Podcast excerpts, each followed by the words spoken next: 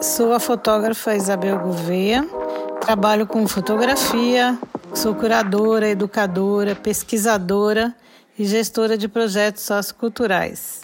Atualmente, além da minha atividade fotográfica, eu também coordeno o setor educativo do Museu de Arte Moderna da Bahia. Esse trabalho que eu realizei documentando as festas de Emanjá foi um mergulho que eu fiz durante muitos e muitos anos, no sentido de captar a energia maravilhosa que acontece na cidade de Salvador e em outras cidades próximas que é um momento onde as pessoas estão celebrando uma deusa, uma orixá do candomblé, que é uma entidade da cultura afro-brasileira.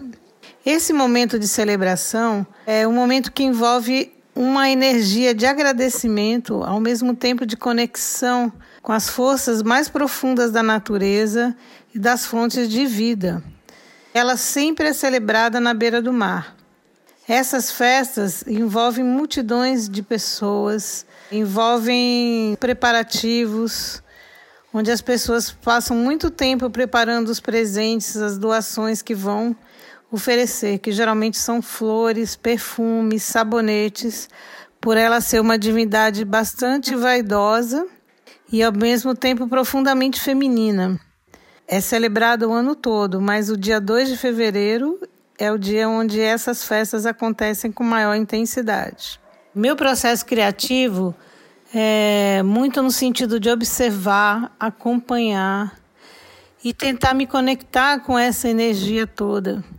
Então eu participo das cerimônias religiosas que os terreiros de Candomblé fazem, preparando a concentração das pessoas é, antes da festa. E todo esse processo envolve assim um mergulho muito grande, né, e uma conexão muito forte.